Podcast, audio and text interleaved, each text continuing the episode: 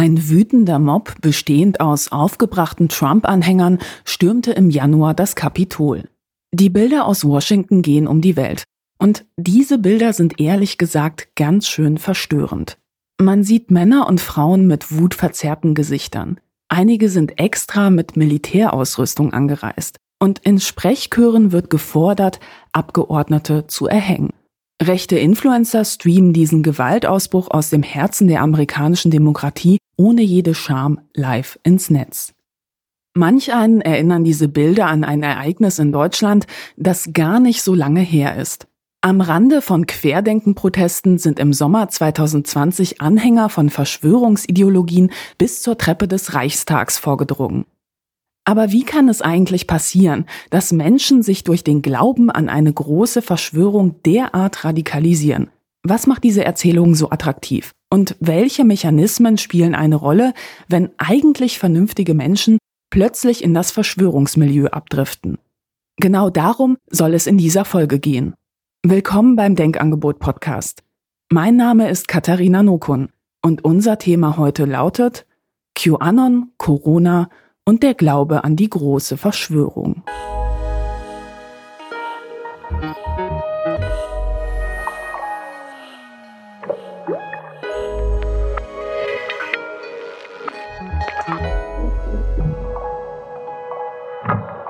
Als der Mob ins Kapitol eindrang, als der Sicherheitsdienst angegriffen wurde, als Abgeordnete und Mitarbeiter sich in ihren Büros verbarrikadierten, während das alles passierte, war es in Deutschland später Abend.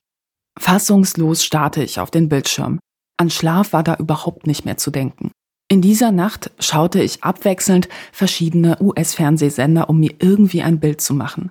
Und irgendwann kam die Nachricht, dass Menschen gestorben seien. Ehrlich, auf mich wirkte das alles vollkommen surreal und auch vollkommen schrecklich. Einer derjenigen, dessen Tweets in dieser Nacht über meinen Bildschirm flimmerten, war Fabian Reinbold.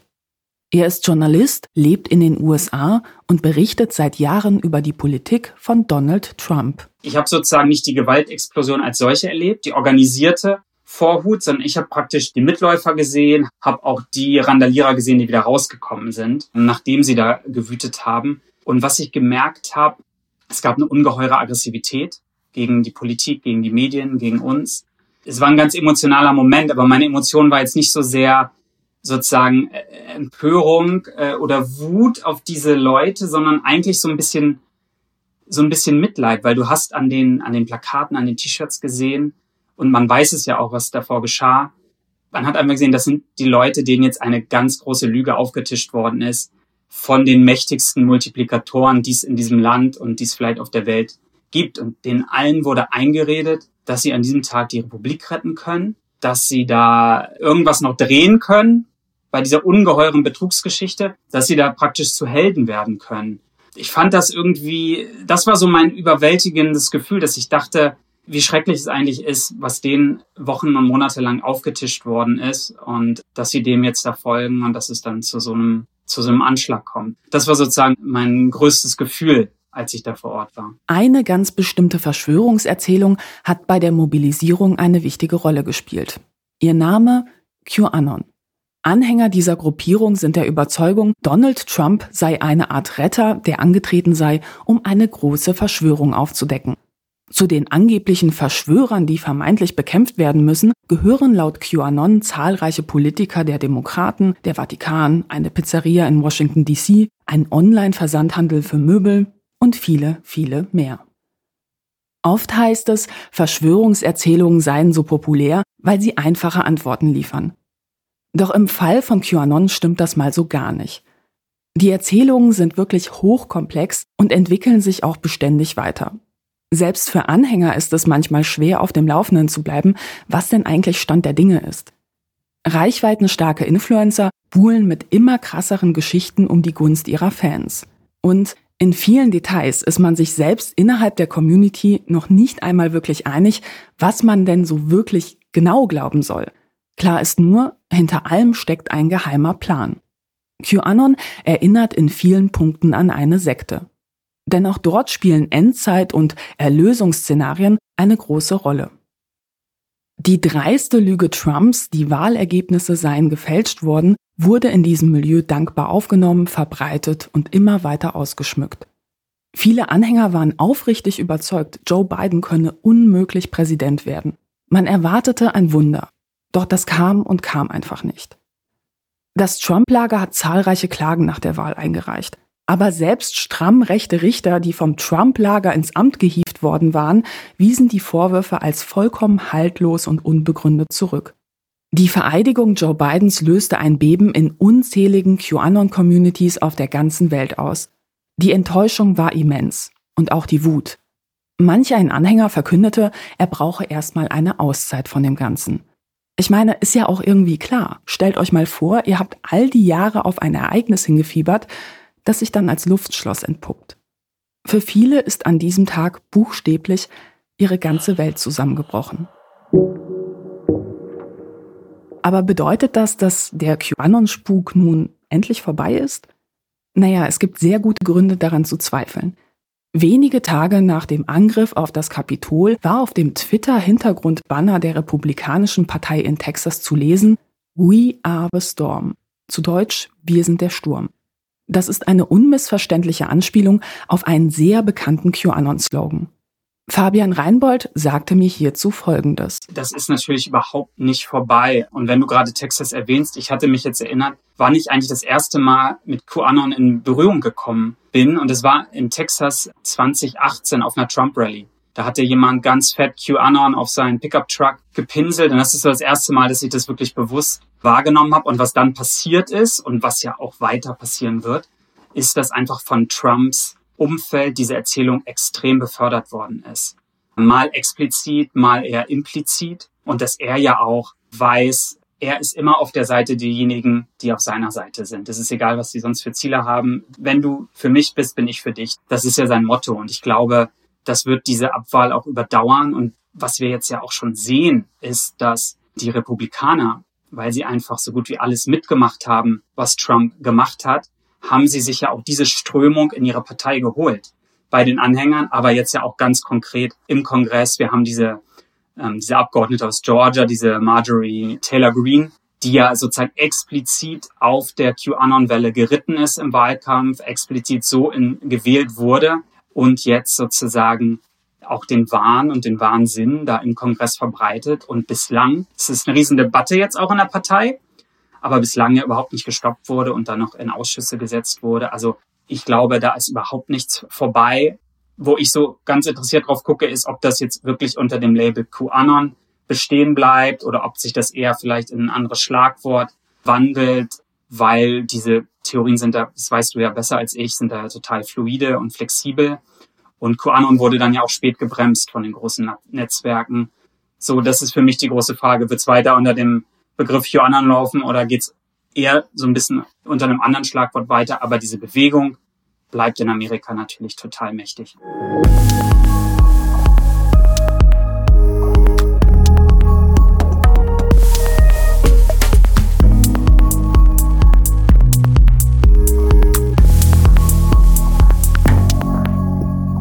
Aber wie kann es denn sein, dass Menschen sich weiterhin derart verzweifelt an die Geschichte einer apokalyptischen Prophezeiung klammern, obwohl doch glasklar ist, dass sie nun mal falsch gelegen haben?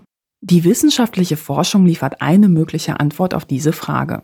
1956 wurde eine vielbeachtete Studie veröffentlicht. Ihr Titel lautete When Prophecy Fails, also wenn Prophezeiungen scheitern. Darin geht es um eine sehr interessante Geschichte. Forscher wollten nämlich herausfinden, wie Sektenanhänger eigentlich darauf reagieren, wenn ihr Glaube mit einem großen Rückschlag konfrontiert wird. Denn gerade in Sekten spielen Prophezeiungen über angebliche Katastrophen, eine drohende Strafe Gottes oder den Weltuntergang ja so eine ziemlich große Rolle. Um mehr über das Innenleben solcher Gruppen herauszufinden, schleusten sich die Forscher unerkannt in eine UFO-Sekte in den USA ein. Deren Anführerin behauptete, eine große Flutkatastrophe stehe kurz bevor und nur die Anhänger der Sekte würden auf jeden Fall gerettet werden. Und zwar durch fliegende Untertassen, die sie im Garten abholen würden. Und so kam es, dass an dem großen Tag, als alle im Garten mit Wintermänteln ausstaffiert verzweifelt den Himmel nach UFOs absuchten, ein Augenpaar nicht auf den Himmel, sondern auf die Gruppe selbst gerichtet war. Wenig überraschend verstrich der Abend ohne ein nennenswertes Ereignis. Und auch am Tag danach landete kein Raumschiff auf dem Rasen der Sektengründerin. Übrigens, ihr Ehemann schien von Anfang an nicht so recht an den direkten Draht ins All zu glauben, denn er ging am großen Tag einfach früh schlafen. Die gescheiterte Prophezeiung stürzte die Gruppe in eine schwere Sinnkrise. Als Außenstehender würde man jetzt vermuten, dass sich die Anhänger nach diesem Desaster auf jeden Fall von ihrer Anführerin abwenden würden. Erstaunlicherweise passierte jedoch genau das nicht. Klar, einige wenige, die eher zu dem weiteren Kreis gehörten, zogen sich zurück. Doch der Rest blieb. Als die selbsternannte Prophetin ein paar Tage später verkündete, die Katastrophe sei nun mal deshalb nicht eingetreten, weil die Anhänger derart stark in ihrem Glauben gewesen seien und damit quasi die Welt gerettet hätten, da reagierte der engere Kreis geradezu euphorisch. Aber wie kann das sein? Pia Lamberti ist Sozialpsychologin und forscht zum Thema Verschwörungsglaube. Zusammen haben wir ein Buch zum Thema geschrieben. Der Titel lautet Fake Facts wie Verschwörungstheorien unser Denken bestimmen. Sie sagt, die Erkenntnisse aus der Beobachtung der UFO-Sekte weisen auf ein interessantes Muster hin. Festinger, der diese Studie durchgeführt hat, der hat ja auch die Theorie der kognitiven Dissonanz aufgestellt. Und bei der kognitiven Dissonanz geht es eigentlich darum, dass man so zwei ja in Konflikt stehende Tatsachen, Einstellungen hat und versucht, diesen Stress, den das erzeugt, aufzulösen. So ein ganz simples Beispiel ist, man raucht und weiß natürlich, dass Rauchen ungesund ist, aber ist trotzdem süchtig oder möchte seine Zigarette rauchen und dann erklärt man halt eben, Rauchen ist nicht so gefährlich oder ich mache das nur ab und zu. Das ist insofern relevant, weil natürlich auch so ein Ereignis wie eine gescheiterte Prophezeiung Stress erzeugen kann. Ne? Also man hat geglaubt, irgendwas passiert am Tag X und plötzlich passiert es nicht. Und das muss man sich irgendwie ja dann Reim draus machen. Und was Festinger auf Basis seiner Studienergebnisse gezeigt hat, ist, dass gerade bei Menschen, die ja noch nicht so viel investiert haben in den Glauben, also weiß ich nicht, vielleicht nur ab und zu mal da waren, ähm, immer noch eingebunden sind in anderen Strukturen, das sind die Menschen, die wahrscheinlich dann diese Gruppierung auch eher verlassen werden.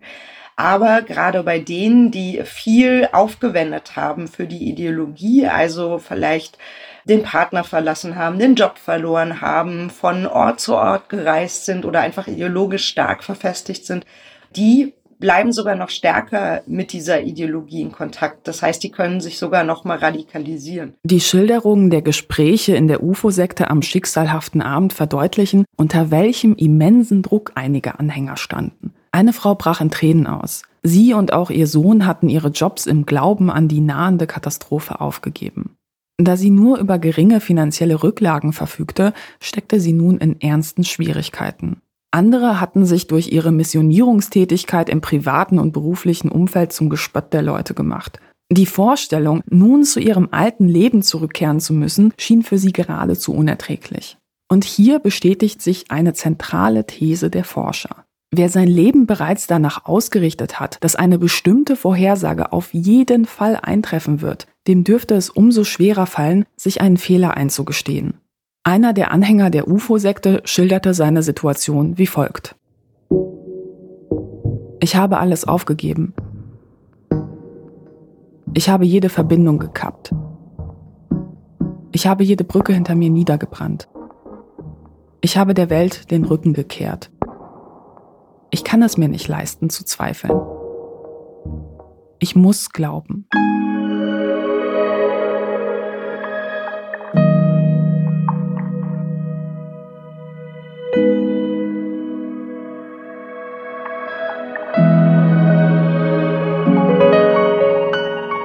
Laut einer Umfrage vom Dezember 2020 glaubt jeder dritte US-Amerikaner, es gebe eine Verschwörung innerhalb staatlicher Strukturen gegen Donald Trump. Bei Anhängern der Republikaner denkt das sogar die Hälfte der Befragten. Hierzu muss man wissen, dieses Narrativ eines angeblichen Deep State, also eines Staat im Staate, gehört zu den wichtigsten Grundpfeilern der QAnon-Erzählung. Der größte deutschsprachige QAnon-Channel auf Telegram hat rund 165.000 Abonnenten. Das klingt zwar nach viel, ist aber tatsächlich überhaupt nicht vergleichbar mit den USA. Hier ist das also echt immer noch eher Nische. Allerdings ist QAnon mittlerweile auch in Deutschland kein rein virtuelles Phänomen mehr. Als Verschwörungsgläubige und Rechtsextremisten im August 2020 Absperrungen zum Reichstag überwanden und nur von wenigen Beamten davon abgehalten wurden, tatsächlich ins Gebäude einzudringen, als das passierte, wurde auch eine riesige QAnon-Fahne geschwenkt. Zufall? Felix Husmann ist Journalist und hat in den letzten Monaten zahlreiche Demos von Querdenken, Reichsbürgern und anderen verschwörungsideologischen Gruppen aus nächster Nähe beobachtet.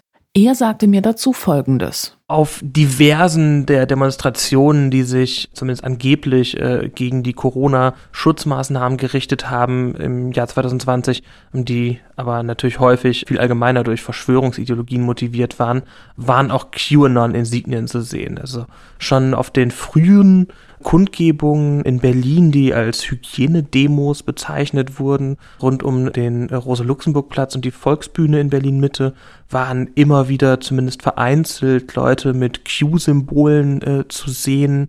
Ich habe im früher unter anderem auch ähm, einen Demonstranten, ähm, den ich da mehrfach gesehen habe, interviewt, der ja, ziemlich tief drin steckte, auf jeden Fall in dem ganzen QAnon-Glauben und äh, das, wie viele andere auch, mit den äh, Corona-Maßnahmen und der ganzen Corona-Pandemie natürlich verknüpft hat. Und im Laufe der Monate wurde das dann meines Erachtens mehr. Also auf den großen Querdenken-Demonstrationen in Berlin im August war QAnon dann nochmal viel, viel, viel präsenter als in den Monaten zuvor. Man hat äh, viele Leute mit äh, QAnon-T-Shirts gesehen, es wurden QAnon-Fahnen geschwenkt, es war vor allem auch sehr eindeutig zu sehen, dass sich da dieser ähm, Glaube an verschiedene Corona-Verschwörungserzählungen mit äh, diesem Reichsbürger-Gedankengut und eben den QAnon-Erzählungen total vermischt hat. Also man hat auch zum Beispiel T-Shirts und Fahnen äh, in schwarz-weiß-rot, also in so Reichs, deutschen Reichsfarben gesehen mit einem Q drauf. Das wurde dann immer präsenter und auch auf der Bühne bei der ähm, großen äh, Querdenken-Demonstration am 1.8. war QAnon durchaus präsent, weil der ähm, Querdenken-Initiator Michael Ballweg in seiner Rede diesen QAnon-Slogan Where we go one, we go all zitiert hat und sich positiv darauf bezogen hat und später ähm, wurde dann auch noch der doch sehr wichtige QAnon-Propagandist und Verschwörungsideologe Oliver Janich mit einem aufgezeichneten Redebeitrag als Video eingespielt. Das heißt, dieser ganze Glaube an QAnon war auf jeden Fall sehr präsent bei diesen Demonstrationen. Die QAnon-Community ist global vernetzt. Es gibt zahlreiche Ableger auf der ganzen Welt. Großbritannien, Brasilien, Australien, Neuseeland. Selbst in Japan gibt es aktive Gruppen. Ein Problem ist dabei weltweit ähnlich. Viele erkennen auf den ersten Blick nicht, mit was sie es zu tun haben, wenn sie auf QAnon-Inhalte stoßen. Ein beliebtes Motto lautet beispielsweise Hashtag Save the Children. Kinder retten klingt erst einmal total unverdächtig. Ja, und wer will das denn nicht? Gerade bei jungen Müttern scheint das besonders gut anzukommen. Immer wieder schaffen es QAnon-Demos mit diesem Slogan auch in Lokalmedien, die dann darüber berichten, dass besorgte Bürger für die Rechte der Kinder auf die Straße gegangen wären. Hierzu muss man aber wissen, QAnon-Anhänger unterstellen so ziemlich allen politischen Gegnern Trumps, sie würden Kinder töten. Um es einmal ganz deutlich zu sagen, das sind dreiste Lügen.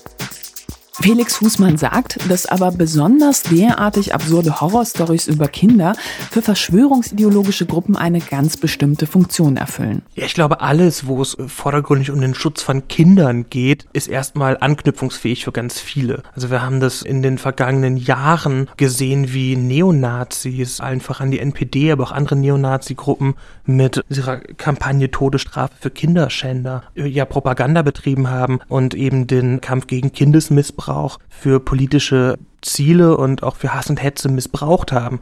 Und ich meine, wer ist nicht dafür, Kinder zu schützen? Wer will nicht Kinder vor Missbrauch retten? Und es gibt ja ganz realen Kindesmissbrauch und es gibt auch organisierten Kindesmissbrauch. Und es gab in den vergangenen Jahren immer wieder auch Berichterstattung über solchen realen Kindesmissbrauch. Und das machen sich äh, so Verschwörungserzählungen wie QAnon natürlich ganz gut zunutze, um reale Ängste auch um Kinder zu missbrauchen, um diese doch sehr absurden ähm, Erzählungen zu verbreiten.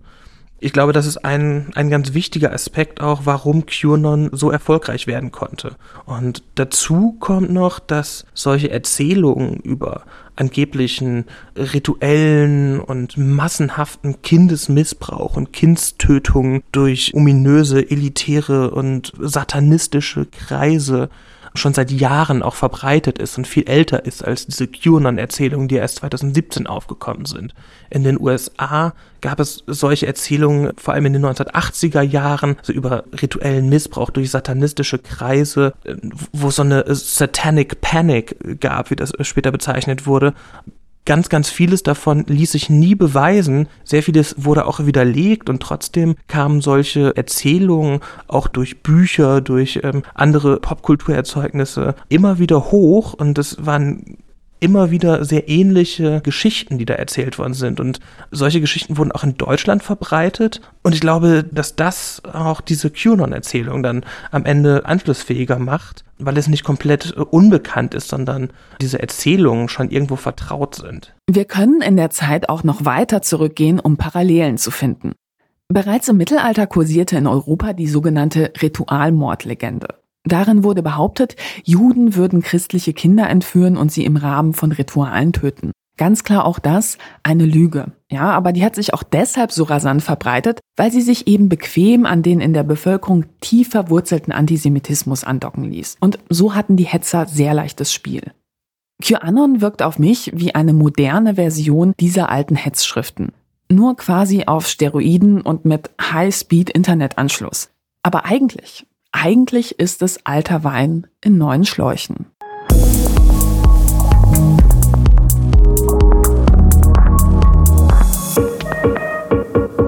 Als in Europa die Pest im Mittelalter wütete, hatten einige Menschen eine Erklärung für das plötzliche Massensterben schnell zur Hand. Es handelte sich dabei allerdings um eine Verschwörungserzählung.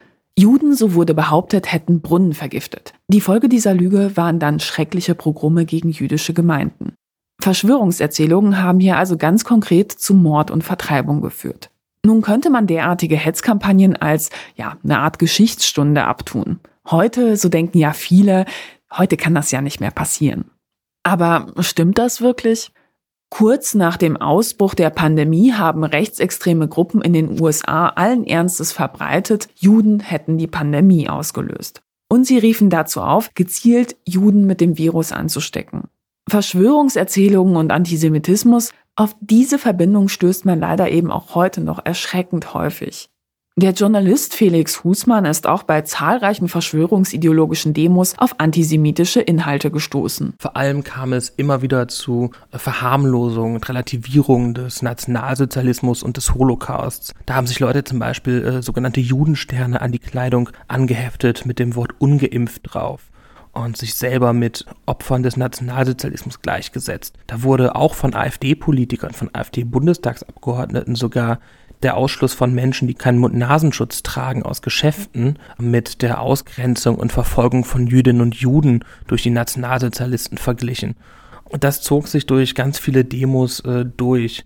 Außerdem steckt in ganz vielen der Verschwörungserzählungen, die auf diesen Demos rund um die Corona-Pandemie verbreitet wurden, eine gehörige Portion Antisemitismus. Also die Erzählmuster von den bösen Eliten, die alles steuern und die unser Unglück wollen, die gleichen zum Teil doch sehr stark Jahrzehnten und Jahrhunderte alten antisemitischen Narrativen. Juden oder als jüdisch wahrgenommene Menschen werden innerhalb von Verschwörungserzählungen auffällig oft als Feindbild aufgebaut. Aber warum ist das so? Genau das habe ich Pia Lamberti gefragt. Den Zusammenhang von Antisemitismus und Verschwörungserzählung kann man sich aus verschiedenen Perspektiven anschauen. Das eine ist historisch beispielsweise, ne, dass man sieht, dass es schon eine ganz lange Tradition gibt, eben Verschwörungserzählungen antisemitisch aufzuladen. Das hatte man im Mittelalter, das war im Nationalsozialismus elementarer Bestandteil der Ideologie. Man kann aber auch psychologisch auf das Thema schauen. Und in der Psychologie geht man davon aus, dass der Glaube an Verschwörungen eine Vorteilsstruktur ist gegenüber all denen, die als mächtig wahrgenommen werden. Und dieses Wahrnehmen ist ganz wichtig, weil es nicht immer um objektive Macht geht, sondern häufig eben auch um eine Konstruktion von Macht. Und es haben ganz, ganz viele Studien gezeigt, dass Juden und Jüdinnen häufig mit Macht assoziiert werden, dass ihnen Macht zugeschrieben wird. Und daher passt das ideologisch einfach auch zusammen, weil eben diese ja, Zuschreibung von Macht ähm, abgelehnt wird von Verschwörungsgläubigen. Der moderne Rechtsextremismus stellt sich nach außen gerne so dar, als hätte man mit dem Antisemitismus der NSDAP ja gar nichts mehr zu tun. Doch wenn man an einigen Stellen, gerade im Internet, etwas tiefer gräbt, naja, da wird man doch schnell fündig. Die sogenannten Protokolle der Weisen von Zion etwa werden auch heute noch fleißig zitiert und weiterverbreitet. Dabei handelt es sich um eine sehr alte Hetzschrift, in der Lügen über eine angebliche jüdische Weltverschwörung verbreitet werden. Wissenschaftler sind sich einig. Der Text ist eine reine Propagandalüge. Man geht sogar davon aus, dass Teile des Texts von einem anderen Text einfach kopiert und mit einem antisemitischen Framing kurzerhand umgeschrieben wurden. Bereits 1924 hat Hitlers Propagandaminister Josef Goebbels seinem Tagebuch anvertraut, er selbst halte den Text für eine Fälschung. Das hielt ihn dann aber nicht davon ab, das Pamphlet für die NS-Propaganda zu instrumentalisieren. Stellt euch das mal vor. Man hat diesen Mist sogar Kindern in der Schule beigebracht. Als vor einigen Jahren herauskam, dass der damalige AfD-Politiker Wolfgang Gedeon 2012 ein Buch veröffentlicht hatte, in dem eben diese Hetzschrift als Quelle angeführt wird, so als wäre das quasi so ein seriöser Text, aus dem man einfach zitieren kann, da war der öffentliche Aufschrei richtig groß und ich finde auch vollkommen zu Recht. Aber eine wirkliche Überraschung, naja, das war es für Experten eben nicht. Jan Rath hier ist Experte für Verschwörungserzählungen im rechtsextremen Spektrum und er hat sich vor allem mit der Reichsbürgergruppierung beschäftigt. Und das ist übrigens ein Milieu, in dem QAnon-Narrative in den letzten Monaten auffällig stark verbreitet wurden. Er sagte mir Folgendes. In der Vorstellung von Rechtsextremen ist die alles Negative in der Welt letztlich durch eine jüdische Verschwörung zustande gekommen. Das beginnt mit dem Zeitalter der Aufklärung und äh, der Abwehr der ähm, Werte der französischen Revolution, Demokratie, Kapitalismus etc. Alles das wird schon relativ schnell im 19. Jahrhundert von der Seite der Rechten her als Verschwörung und dann als äh, auch jüdische Verschwörung gegen die Völker wahrgenommen. Und diese Erzählung findet sich auch einfach heute noch. Eine Aktualisierung des Ganzen wäre beispielsweise das Narrativ des sogenannten großen Austausches oder ähm, wie es radikaler noch heißt, äh, des White Genocide, also die Vorstellung, Jüdinnen und Juden seien für Migrationsbewegungen verantwortlich, würden sie gezielt steuern, um weiße Bevölkerung ähm, letztlich auszuschalten. Hierzu einmal ein Beispiel aus der Praxis. Als Donald Trump 2018 gefragt wurde, ob er der Ansicht sei, dass jemand Migranten dafür bezahlen würde, sich aus Südamerika auf den Weg in die USA zu machen, entgegnete der damalige US-Präsident, na ja, derartiges würde ihn jedenfalls nicht erstaunen. Auf die Rückfrage hin, ob er denn meine, der jüdische Milliardär und Philanthrop George Soros hätte eine solche Verschwörung finanziert, sagte Trump, pff, ja, also zumindest eine ganze Menge Leute würden das ja denken. Ein typischer Trump-Spin. Er formuliert es so, dass es juristisch nicht angreifbar ist. Und doch ist damit die Lüge in der Welt. Es gibt in der rechtsextremen Szene zahlreiche Verschwörungserzählungen, in denen George Soros verunglimpft wird. Doch wer ist das eigentlich? Soros ist selbst Jude und hat als Kind die NS-Zeit im besetzten Budapest nur deshalb überlebt, weil sein Vater der Familie falsche Dokumente besorgen konnte. Als er 17 war, wanderte seine Familie nach England aus, wo Soros dann studierte. Er war unter anderem ein Student des bekannten Philosophen Karl Popper. Später wurde er an der Börse reich und begann große Summen für wohltätige Zwecke zu spenden. Zuletzt machte er 2017 Schlagzeilen, als bekannt wurde, dass er seiner Stiftung Open Society Foundations mit rund 18 Milliarden US-Dollar ja wirklich einen Großteil seines Vermögens übertragen hatte. Schwerpunkt der Arbeit seiner Stiftung sind vor allem Projekte, die sich mit Fragen einer offenen Gesellschaft auseinandersetzen, also Bürgerrechte, Demokratie, Antirassismus und Gleichberechtigung. Für die extreme Rechte ist Soros ein rotes Tuch. In zahlreichen Verschwörungserzählungen wird verbreitet, er sei quasi das personifizierte Böse. Und das ist interessanterweise besonders krass in Ungarn, dem Geburtsland von Soros. Das erzählte mir jedenfalls Csaba Csontos, Sprecher der Open Society Foundations. Arthur Finkelstein, Viktor Orbáns Berater, er hat ihm empfohlen, ein klares äußeres Feindbild zu suchen, durch dessen harte Bekämpfung man sich die Unterstützung der Bevölkerung erhoffen konnte. Das war der strategische Hintergrund. Soros schien dafür als international agierender Investor mit konträren politischen Idealen perfekt zu sein. Also er war ein äh, Kapitalist mit liberalen Ideen, Idealen und mit Unterstützung für die Zivilgesellschaftsorganisationen. Die Regierung hat zudem die Flüchtlingskrise politisch ausgeschlachtet, auch seit äh, 2015, um eine moralische Panik zu schaffen. Die verängstigte Stimmung in der Gesellschaft wirkte später als ein äh, Zündstoff. Und äh, die Framing war die folgende. Ungarn ist eine Nation in ewigem Belagerungszustand. Ungarns Mission kann man so zusammenfassen, aufgrund dieser Framing, Abwehr äußerer Einflüsse und Verteidigung des Christentums. Vor diesem Hintergrund hatte Arthur Finkelstein eine Eingebung, im Kern geht es um die Fortsetzung der Erzählung vom fremden Kapital, das sich gegen das kleine Ungarn verschworen hat. Für ihre Strategie brauchten sie jemanden, der das Kapital nicht nur steuert, sondern verkörpert, ein Gesicht gibt, eine reale Person, noch dazu ein in Ungarn geborener, ein Jude, fremd und doch bekannt. Ein Kapitalist, wer die liberalen Idealen äh, und Freiheitsidealen unterstützt. Diese Person ist George Soros, nicht nur in Ungarn, ein ideales Feindbild für äh, liberale Politiker. Ein Multimilliardär, so mächtig und weltweit vernetzt, dass sich die ganze Nation hinter Urban sammeln musste, um ihn zu besiegen. Das geht um Kampf und Krieg Orbans. Und Orban benutzt immer kriegerische und, und sehr, sehr aggressive und militärische Wörter. Orban hat eine Wahlkampagne gegen einen äh, Nicht-Politiker geführt. Orban hat Staatsgeld praktisch für eine Hasskampagne voll mit antisemitischen Stereotypen ausgegeben, um gegen einen alten Mann zu kämpfen, der nicht in Ungarn lebt. Und dieser Mann war und ist George Soros. George Soros hat seit 1984 über 400 Millionen Dollar in Ungarn gespendet.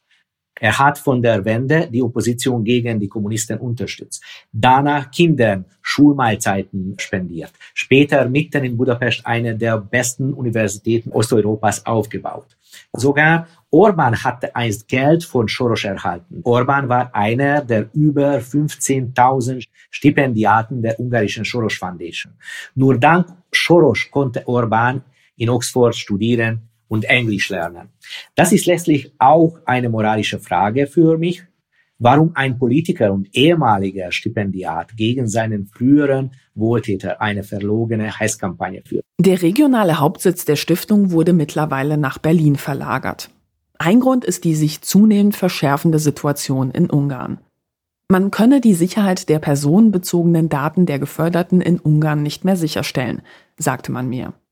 Und das ist wirklich ein heikles Thema, denn die Stiftung fördert unter anderem Projekte für die Stärkung der Rechte von Sinti und Roma und die Gleichstellung von LGBTIQ-Communities. In den Augen von Rechtsextremisten sind solche Projekte Teil einer großen Verschwörung. Und das ist eben das Gefährliche an Verschwörungserzählungen. Solche Geschichten eignen sich eben hervorragend dazu, einen gemeinsamen äußeren Feind zu konstruieren. Quasi einen Sündenbock für alles Übel in der Welt. Einerseits warnt man vor apokalyptischen Zuständen durch eine drohende Verschwörung. Andererseits präsentiert man sich selbst als strahlender Retter, der die drohende Katastrophe als einzige abwenden kann. Sogar Einschränkungen der Pressefreiheit lassen sich so als vermeintliche Notwehr zum Wohle der Nation verkaufen. In Ungarn leider ein hochaktuelles Thema.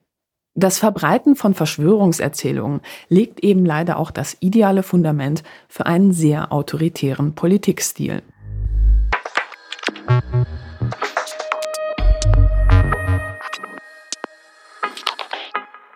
Wenn man sich das deutschsprachige Verschwörungsmilieu anschaut, stößt man auf einen Flickenteppich aus zahlreichen, teils sehr unterschiedlichen Narrativen. Da gibt es etwa Menschen, die schon vor Corona an eine große Impfverschwörung geglaubt haben und eher so aus der Esoterik-Ecke kommen. Es gibt Gruppen, die den Klimawandel leugnen und wieder andere, die denken, außerirdische Overlords würden heimlich die Welt regieren. Ja, und manchmal, manchmal da gibt's Leute, die glauben das alles gleichzeitig. Und dann gibt es da auch noch Gruppen wie die Reichsbürger. Ihr wisst schon, das sind die mit den Reichsflaggen, die mit den großen Waffenfunden, die, mit denen sich Querdenken-Initiator Michael Ballweg kürzlich heimlich getroffen hat, um über mögliche Kooperationen zu sprechen. Und das sind auch die, auf deren Demo Xavier Naidu 2014 eine Rede gehalten hat. Naidu hat selbst übrigens nicht unerheblich zu der Verbreitung von QAnon-Narrativen innerhalb der deutschen Szene beigetragen. Über ein ganz besonderes Video hat sich gefühlt die halbe Medienlandschaft im Sommer 2020 eine Woche lang richtig ausgiebig lustig gemacht. Dabei ist das Ganze keineswegs zum Lachen. Für den Experten Jan Rathje steht vollkommen außer Frage, dass Reichsbürger fest in der rechtsextremen Szene verwurzelt und auch keineswegs harmlos sind. Reichsbürgerinnen glauben an eine Verschwörung gegen das deutsche Volk. Sie lehnen also die Bundesrepublik Deutschland als Staat nicht ab, weil er ein Staat sei. Sie sind also quasi nicht eine rein antistaatliche Bewegung oder ein antistaatliches Milieu, sondern sie wollen einen anderen Staat. Sie wollen zumeist einen autoritären Staat, in dem keine Widersprüche existieren. Denn die Widersprüche der liberalen Demokratie der Bundesrepublik Deutschland stört sie, verwirrt sie, verunsichert sie und ähm, dort kommen dann autoritäre Einstellungen zum Tragen, auch so dass sie sich ähm, ein Gebilde dann selbst auch zusammen konstruieren in ihren eigenen Staaten, Reichen äh, oder auch Souveränitätserklärungen, Regierungsbezirken, was auch immer wo sie alleinig autoritär regieren. Ihre Systeme sind gezeichnet nicht etwa von Parteien und Meinungsverschiedenheiten, sondern von Einförmigkeit also von, äh, von ausbleibendem Widerspruch. Und sie versuchen auch direkt Widersprüche, die ähm, ein Anzeichen von oder eine Begleiterscheinung von ähm, modernen Gesellschaften sind oder vielleicht sogar eher auch das Zentrum moderner Gesellschaften sind, dann in ihren Staatskonstruktionen auszulöschen und genau in diese Richtung operieren eben auch Verschwörungsideologien und sind deshalb ein gutes Instrument, um ihre Ideologie auch dann letztlich widerspruchsfrei zu gestalten. Alles, was Widerspruch verursacht, alles, was nicht der eigenen Auffassung entspricht, ist dann auf eine dunkle Machenschaft des Feindes zurückzuführen, um letztlich eine natürliche Ordnung der Welt und auch der Gesellschaft, in der sie, äh, beziehungsweise der Gemeinschaft, in der sie sich verorten wollen, zu zerstören und Unruhe in diese Prozesse hineinzubringen. Auf einigen Demonstrationen der letzten Monate waren Reichsflaggen und QAnon-Plakate in trauter Zweisamkeit Seite an Seite zu sehen. Aber wie kann es sein, dass QAnon in einigen Verschwörungsmilieus gar nicht als Konkurrenz gesehen wird, sondern vielmehr als eine Art Add-on, ja, kurzerhand angedockt wurde? Zunächst einmal muss man dazu wissen, QAnon selbst hat sich zahlreiche existierende Verschwörungserzählungen kurzerhand einverleibt. Viele Anhänger sehen überhaupt gar keinen Konflikt zwischen unterschiedlichen Geschichten. Übrigens, der stärkste Indikator dafür, dass jemand an eine ganz bestimmte Verschwörungserzählung glaubt, ist, naja, der Glaube an eine andere Verschwörungserzählung. Teilweise glauben Anhänger sogar gleichzeitig Dinge, die sich eigentlich gegenseitig ausschließen. Beispielsweise These 1, Corona wurde absichtlich hergestellt, um möglichst viele Menschen zu töten. Und These 2, Corona ist eigentlich gar nicht gefährlich und das soll vertuscht werden. These 1 und These 2 schließen sich logisch aus. Und trotzdem gibt es Menschen, die laut einer Studie beides gleichzeitig glauben. Verschwörungsgläubige sind sich eben oft gar nicht zu 100% sicher, was sie eigentlich genau glauben sollen. Gleichzeitig wissen sie sehr genau, was sie nicht glauben wollen, und zwar das, was alle anderen glauben. Die Sozialpsychologin Pia Lamberti sagt, dass es für dieses Phänomen eine recht einfache Erklärung gibt. Ein bekanntes Ergebnis ist ja, dass äh, Menschen vor allem an Verschwörungen glauben, wenn sie keine Kontrolle haben. Wenn man aber jetzt diese Szene sich mal genauer anguckt, hat man ja nicht das Gefühl, dass die immer alle total verunsichert sind und nicht wissen, was als nächstes passiert, sondern diese Menschen sind ja sehr lautstark darin, ihre Form der Wahrheit zu verkünden. Und das hat dazu geführt, dass Roland Imhoff und ich uns hingesetzt haben und geguckt haben, gibt es nicht noch vielleicht andere Bedürfnisse, denen der Glaube an Verschwörungen auch erfüllen kann. Zum Beispiel das Bedürfnis nach Einzigartigkeit. Und das hat sich in unseren Studien eben auch gezeigt. Wir haben ein Experiment durchgeführt, in dem wir Menschen die sogenannte Rauchmelderverschwörung präsentiert haben. Also wir haben denen erzählt, es gäbe einen Ingenieur, einen pensionierten Ingenieur in Deutschland und der hat herausgefunden, die Bundesregierung installiert überall Rauchmelder, damit Menschen krank werden. Und diese Geschichte, die wir uns ausgedacht haben, haben wir dann Versuchspersonen in den USA vorgelegt. In der Einbedingung haben sie gelesen, dass eine kleine Gruppe in Deutschland das glauben würde und die andere Gruppe hat zu lesen bekommen, dass die Mehrheit in Deutschland an diese Rauchmelderverschwörung glaubt.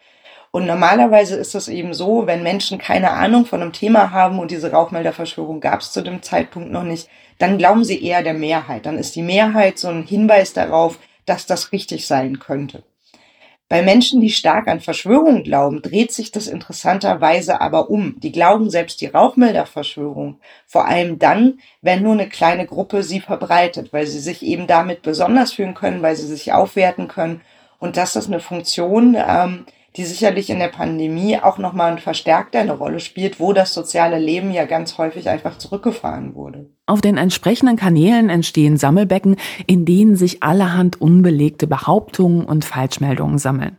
In einem Telegram-Channel zum Thema Corona habe ich etwa mal gelesen, dass eine große Verschwörung vertuschen will, dass unter der Antarktis eigentlich der versunkene Kontinent Atlantis liegen würde. Das klingt auf den ersten Blick vielleicht witzig, aber man darf ja nicht vergessen, da draußen gibt's Menschen, die tatsächlich Stück für Stück in solche Glaubenswelten reingezogen werden. Und man kann sich das wie so eine Parallelwelt vorstellen, wie so eine Art Kaninchenbau. Je tiefer sich die Menschen darin eingraben, desto schwieriger ist es auch, sie wieder rauszuholen. Durch die Brille einer Verschwörungsideologie ist nichts, wie es scheint. Alles passiert aus einem Grund und alles ist miteinander verbunden. Es ist eine Art universelle Geschichte, die angeblich alles erklären kann. Mehrere Studien konnten außerdem zeigen, dass Menschen in Situationen, in denen sie einen Kontrollverlust erleben, anscheinend anfälliger für Verschwörungserzählungen sind. Ein Kontrollverlust hat viele Gesichter, etwa wenn sich der Partner überraschend trennt, eine schwere Krankheit diagnostiziert wird oder plötzlich die Kündigung ins Haus flattert. In solchen Situationen haben die meisten Menschen eben das Gefühl, ja verdammt, hier entgleitet mir irgendwie alles, was ich mir mühsam aufgebaut habe. Und das macht Angst. Menschen neigen in solchen Situationen eher dazu, Muster zu sehen, wo keine sind. Warum das so ist, kann man nur vermuten. Eine mögliche Erklärung lautet, dass eine solche Reaktion irgendeinen evolutionären Vorteil gebracht hat. Wer die Umwelt nach Mustern absucht, kann in kritischen Situationen ja vielleicht eher die Gefahrenquelle identifizieren und sich und seine Familie schützen. Was in einigen Situationen allerdings durchaus hilfreich sein kann, kann in anderen Situationen aber dazu führen, dass man gravierende Fehlentscheidungen trifft. Und man muss ja schon sagen, viele Menschen verspüren während der Pandemie auch nicht ohne Grund einen ganz gravierenden Kontrollverlust. Ja, man verliert den Job, ist in Kurzarbeit oder man kann seine Freunde nicht mehr sehen. Für viele Menschen steht die Welt gerade Kopf. Und dieser Zusammenhang ist auch eine mögliche Erklärung, warum Menschen, die man eigentlich für total vernünftig gehalten hat, ja, in der Krise plötzlich wie aus dem Nichts Verschwörungserzählungen verbreiten. Man kann sich den Glauben wie eine Art psychologisches Hilfskonstrukt vorstellen. Wie so eine Art inneres Geländer, an dem man sich festhalten kann, wenn alles andere um einen herum zusammenbricht. Der große Plan, an den man dann glaubt, ist dann zwar nicht schön, das hat ja meistens was mit sehr apokalyptischen Szenarien zu tun, aber wenigstens glaubt man ihn zu kennen. Und die Schuld an der Situation den angeblichen Verschwörern in die Schuhe zu schieben, kann sich ja auch ganz entlastend anfühlen. Zumindest kurzfristig kann einem das die Illusion von Kontrolle geben. Derartige psychologische Prozesse können in einigen Fällen eine nicht unerhebliche Rolle spielen. Übrigens, eine recht aktuelle Studie zum Thema Verschwörungsglaube kam zu einem weiteren recht interessanten Ergebnis. Eine Studienreihe hat sich damit auseinandergesetzt, ob es nicht eigentlich eine Form von Projektion ist.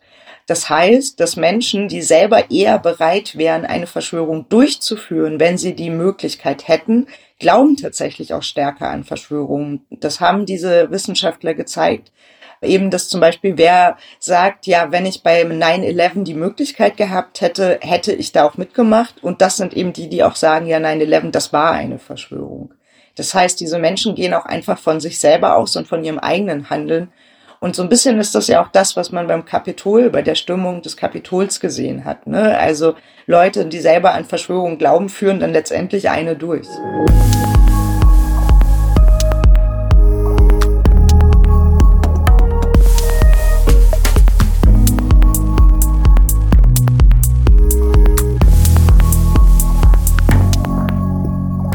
Die spanische Grippe hat zwischen 1918 und 1920 weltweit gewütet.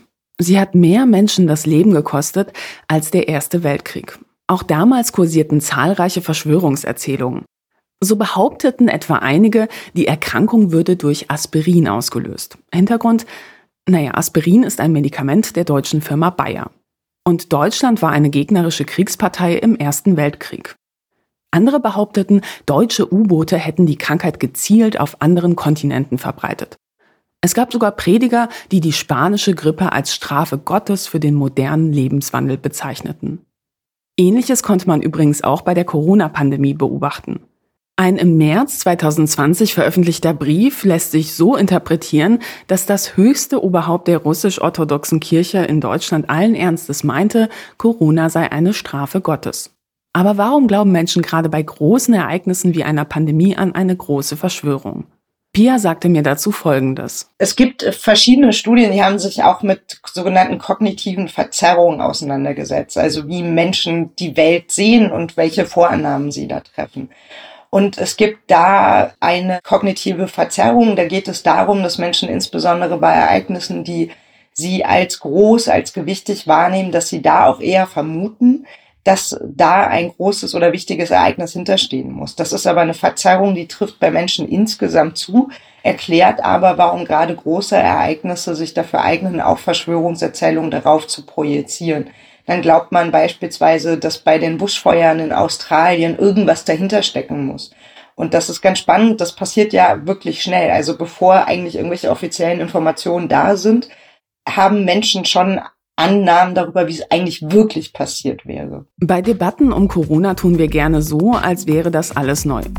Doch Fakt ist, vieles von dem, was wir derzeit beobachten können in Bezug auf Verschwörungsmythen, Desinformation und Falschmeldungen, ist eigentlich wenig überraschend, wenn man einmal in die Geschichtsbücher schaut.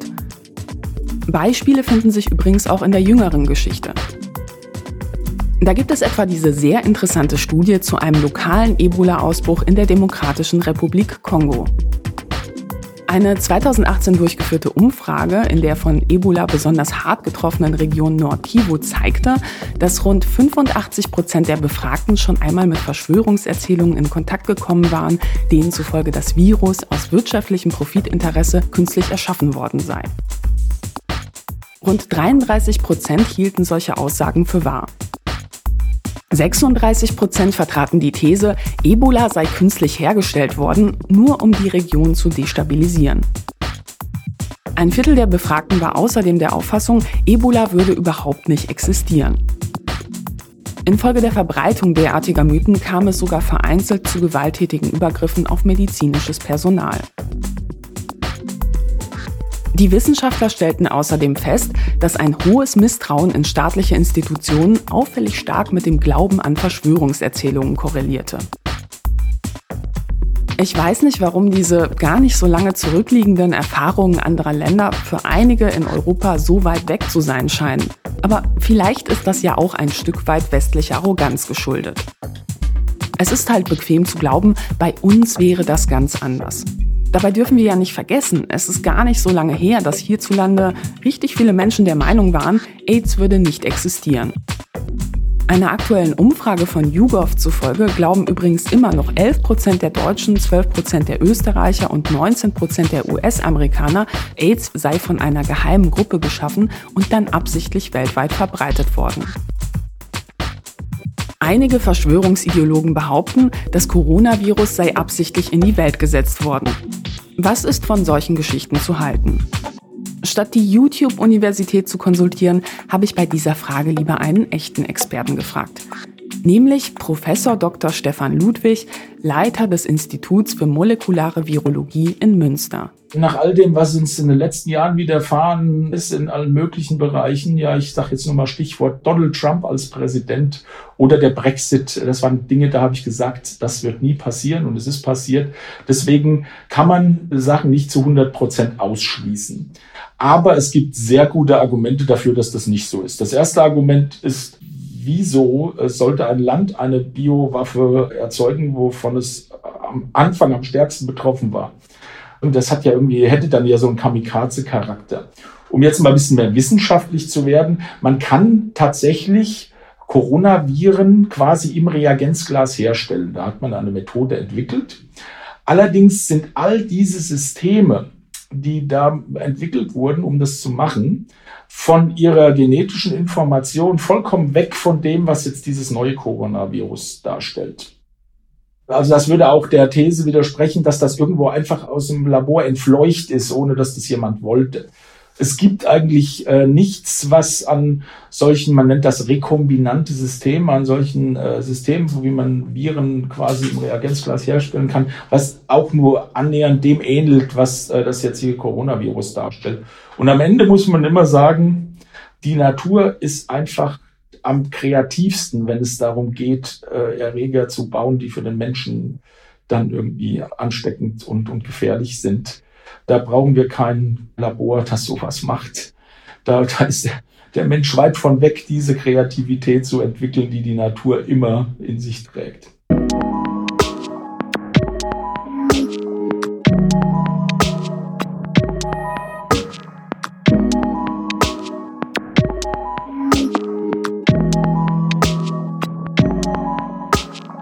Die österreichische Digitalexpertin und Journalistin Barbara Wimmer hatte zu Beginn der Pandemie eine äußerst denkwürdige Begegnung, von der sie mir damals wenig später am Telefon berichtete. Ich persönlich habe in der Bäckerei eine Verschwörungstheoretikerin getroffen, die mich unbedingt bekehren wollte. Sie hat mir gesagt, in Italien sind deswegen so viele Menschen gestorben, weil 5G-Masken dort schon sehr verbreitet seien. Und wenn in Österreich die 5G-Masken aufgestellt werden, dann werden wir auch alle sterben. Und diese Maske, die bringt überhaupt nichts. Sie hat sich geweigert, in der Bäckerei diese Maske aufzusetzen. Und es war nicht möglich, mit ihr normal zu sprechen. Und wie ich das erlebt habe, muss ich sagen, habe ich mich fast erschrocken. Also im Internet kriegt man sehr viel mit, dass es das alles gibt. Aber mir wurde persönlich in meiner Filterbubble kaum etwas reingespült von dem. Es dann wirklich auf der Straße mitzukriegen in einer Bäckerei, war dann irgendwie nochmal ein besonderes Erlebnis. Zufällig kennt sich Barbara Wimmer mit 5G ganz gut aus.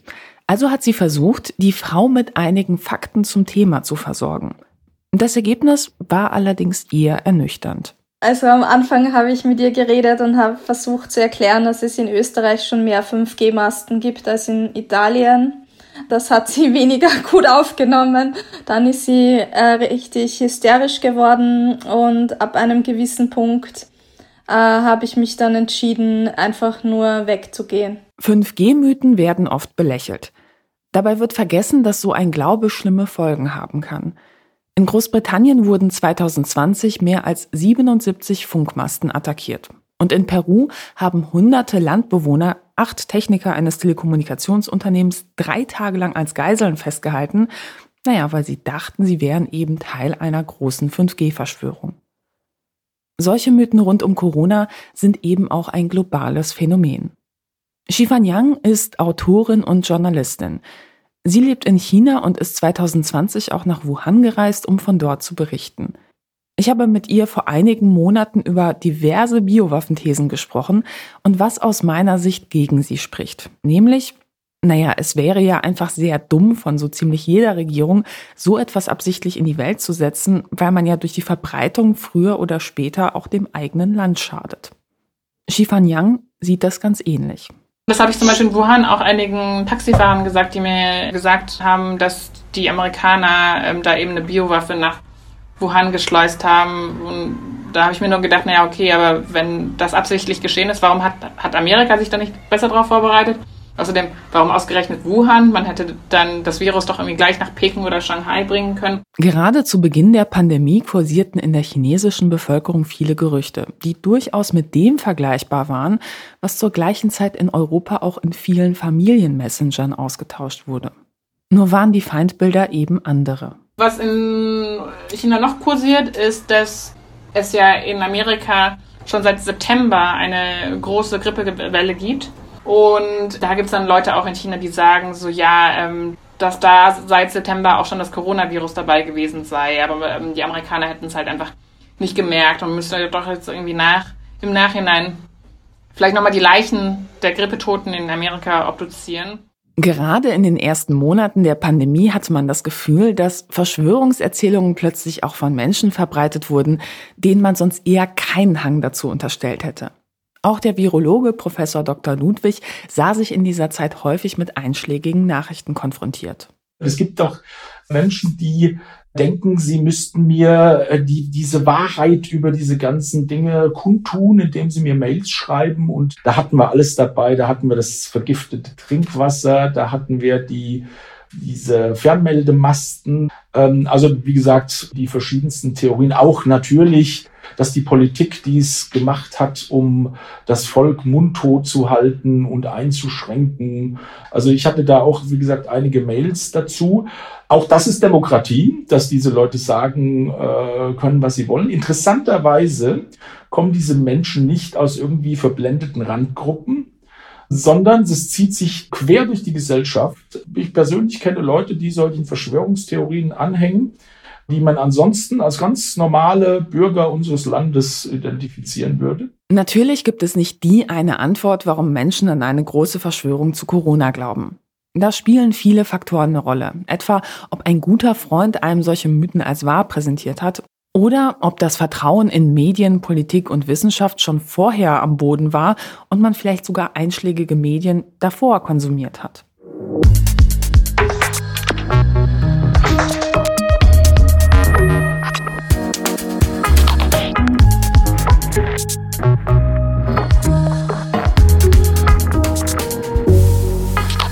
Sage und schreibe 30.573 unwahre Aussagen hat Trump während seiner Amtszeit getätigt.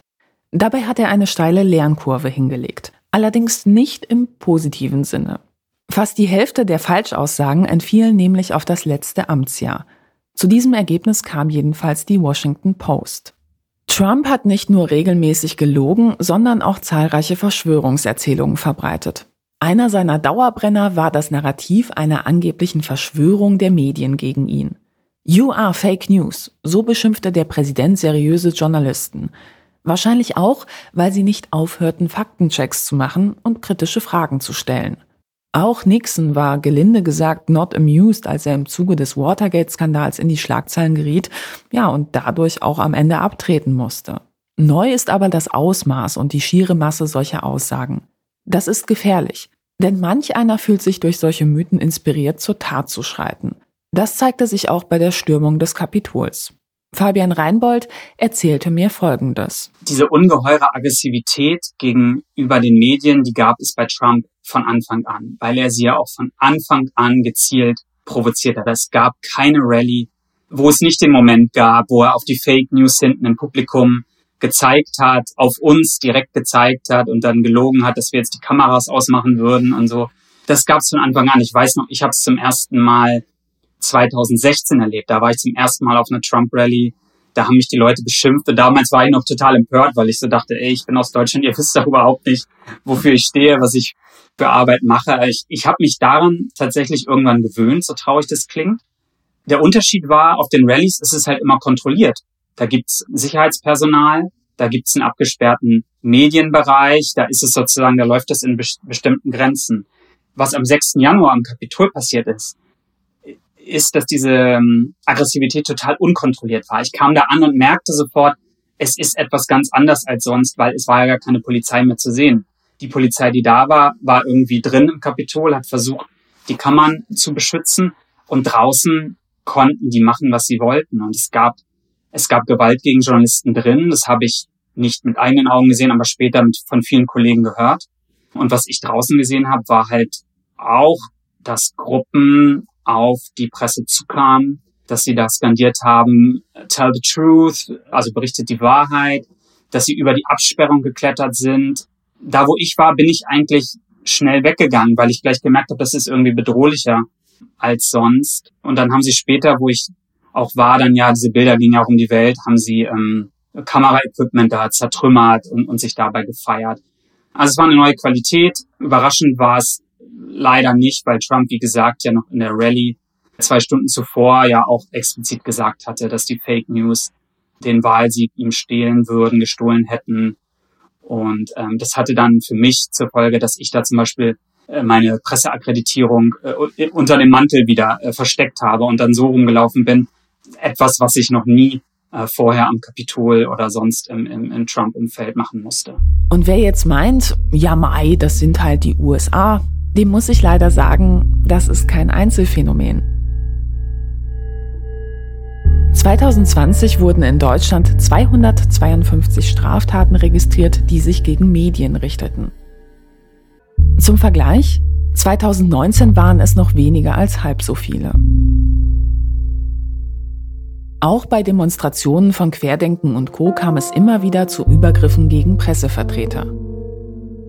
Felix Husmann hat das live miterlebt. Als Journalist bin ich auf mehreren dieser Demonstrationen auf jeden Fall angefeindet worden. Das fing zum Teil schon damit an, dass ich blöd angeguckt und dann auch angesprochen wurde, weil ich eben eine Mund-Nasenschutzmaske getragen habe, inmitten dieser vielen Menschen, die sich weder an Abstandsregelungen noch äh, an das Tragen von Schutzmasken gehalten haben.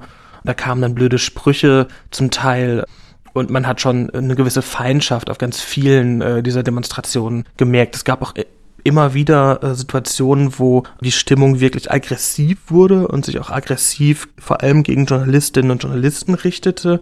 Wirklich schlimme Anfeindungen, schlimme Pöbeleien oder auch körperliche Bedrängung habe ich auf diesen Demos persönlich zum Glück nicht erfahren, aber das ging einigen Kolleginnen und Kollegen natürlich anders. Also es gab zum Teil massive Einschüchterungsversuche, es gab Pöbeleien, es gab aber auch körperliche Gewalt gegen Journalistinnen und Journalisten. Das hat sich auf diesen Querdenken-Demonstrationen und anderen dieser Corona-Demos sehr deutlich gezeigt, ist aber auch kein ganz neues Phänomen, sondern war auf vielen, vielen rechtsextremen Demonstrationen der vergangenen Jahre, wenn wir zum Beispiel an Pegida denken, nicht besonders anders. Was ich allerdings auf diesen Corona-Demos als relativ neues Phänomen wahrgenommen habe, ist, dass dieser dieser sehr deutlich geäußerte Hass auch teilweise auf Journalistinnen und Journalisten von Leuten geäußert wird, die rein optisch überhaupt nicht in dieses Bild reinpassen. Leuten, die man überhaupt nicht als Rechtsextreme wahrnehmen würde, zum Beispiel. Was ja aber auch auf diesen Querdenken-Demos allgemein ein Phänomen war, dass viele Leute dort zusammengekommen sind, die man jetzt gar nicht auf einer klassischen rechten Demo erwartet hätte, zum Beispiel. Eine Szene, die mir in Erinnerung geblieben ist, ist von einer Demonstration vor dem Reichstagsgebäude, ich glaube im Mai 2020, wo auf einmal eine junge schwarze Frau mit Dreadlocks sehr, sehr, sehr aggressiv mit Lügenpresse rufen auf Journalisten losgegangen ist. Und das hatte ich so vorher auch noch nicht erlebt. Auf manche dieser Demonstrationen bin ich persönlich auch nur mit einem Helm gegangen, also hatte zumindest einen Helm in der Tasche und in äh, manchen Situationen dann auch einen Helm auf. Im August zum Beispiel bei einer der Demonstrationen, als es vor der russischen Botschaft in Berlin zu Auseinandersetzungen zwischen rechtsextremen Demonstranten und Reichsbürgern mit der Polizei kam und dann eben auch Flaschen flogen und andere Gegenstände durch die Luft flogen, die jetzt nicht unbedingt die Journalisten treffen sollten, aber natürlich genauso gut treffen konnten. Da schützt man sich dann als Journalist oder als Journalistin äh, mit einem Helm in vielen Fällen. Das ist aber auch kein wirklich neues Phänomen, sondern gehört leider auf vielen rechtsextremen Demos in den letzten Jahren zur Standardausrüstung vieler Kolleginnen und Kollegen. Hierbei ist es wichtig anzumerken, dass bei derartigen Demos natürlich nicht unbedingt alle Teilnehmenden an dasselbe glauben. Die einen denken, Corona würde nicht existieren, andere behaupten, es wäre einfach nicht so gefährlich und daneben steht dann vielleicht ein Reichsbürger mit QAnon-Fahne, der seine ganz eigene Agenda hat. Einig, einig ist man sich aber in den Feindbildern. Politik, Wissenschaft und Medien. Das Narrativ einer angeblichen Medienverschwörung ist fest eingewebt in so gut wie alle Verschwörungserzählungen. Solche Geschichten erfüllen eine wichtige Funktion. Es ist eine Art Immunisierungsstrategie.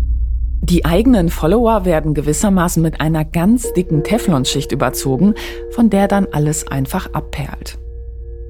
Indem Trump Journalisten, die unbequeme Fragen stellen, jahrelang pauschal als Fake News abtat, sendete er gleichzeitig eine Botschaft an seine Anhänger. Und diese Botschaft unterscheidet sich gar nicht so stark von dem, was Verschwörungsideologen in Telegram-Gruppen verbreiten. Glaube nur mir und einigen wenigen ausgesuchten Medien, die allesamt meine Thesen bestätigen. Alles andere ist Teil einer Verschwörung und damit komplett unglaubwürdig. Oft heißt es, dass vor allem Social Media für die Verbreitung von Verschwörungsmythen verantwortlich sei. Doch gerade der Blick in die USA zeigt, dass es eben doch deutlich komplizierter ist. Die Rolle dieser Medien wie Fox News, die kann man gar nicht überschätzen, glaube ich. Ich glaube, Deutschland muss sehr froh sein, dass es so eine extrem zersplitterte Öffentlichkeit noch nicht gibt äh, im Mediensystem. Fox News hat ja eine doppelte Rolle gehabt. Zum einen hat man alles, was Trump erzählt, extrem verstärkt und ins Land nochmal hinausgetragen. Zum anderen war man gleichzeitig auch immer eine Quelle für Trump, für neue Verschwörungstheorien, für neue Fantasien über den politischen Gegner. Und das war ja dann bei der Wahl ein ganz interessanter Moment, wo man sich jetzt gefragt hat, zerbricht jetzt diese Allianz von Trump und Fox News? Fox News zur Erinnerung war ja eigentlich der Sender, der als erstes einen der entscheidenden Bundesstaaten gecallt hat für Joe Biden. Das hat in der Trump-Welt ja für Riesenempörung gesorgt. Und äh, kurzzeitig dachte man, ähm, dass da was zerbricht in dieser besonderen Beziehung. Jetzt, mit ein paar Wochen Abstand, muss man ganz klar sagen, das ist überhaupt nicht der Fall. Fox News macht weiter mit Verschwörungstheorien, hat eher ein paar äh, der anständigen Journalisten vor die Tür gesetzt, hat eher Leute belohnt, die mit Verschwörung Quote gemacht haben.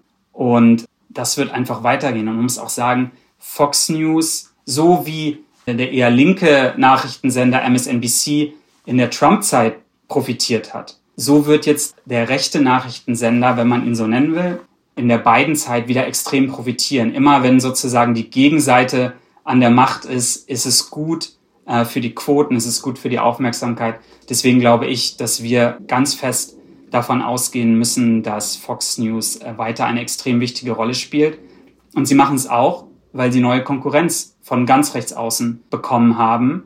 Trump hat da ja sozusagen neue Nischensender, One America News und Newsmax, hofiert in dieser Phase, wo es so aussah, als ob die Beziehung zu Fox zerbricht. Und das hat Fox extrem gemerkt in den Quoten. Und jetzt sind sie, glaube ich, wieder ganz, ganz fest im Lager Trump. Die immens toxische Wirkung von Verschwörungserzählungen über Medien auf die Politik wird aus meiner Sicht dramatisch unterschätzt. In einer Demokratie erfüllen Medien eben eine zentrale Aufgabe. Eine freie Presse soll den Mächtigen auf die Finger schauen, Missstände auch decken und am Ende auch dazu beitragen, dass wir überhaupt eine gute und informierte Wahlentscheidung treffen können. Diese Aufgabe können Medien aber nicht mehr wahrnehmen, wenn jetzt einzelne Politiker hingehen und sich, ja, sozusagen eigene Medienwelten bauen, in denen dein Widerspruch überhaupt nicht mehr stattfinden darf. Wer es schafft, jegliche Kritik als Teil einer Verschwörung abzutun und dadurch auch verhindert, dass man sich auch nur ansatzweise mit den Argumenten auseinandersetzen muss, der schafft sich eine ganz schön bequeme Welt. Eine Welt, in der ein einziger entscheidet, was wahr ist. Und weiter auf Falschaussagen beharren kann, selbst wenn alle Fakten dagegen sprechen und auch die Wissenschaft vehement widerspricht.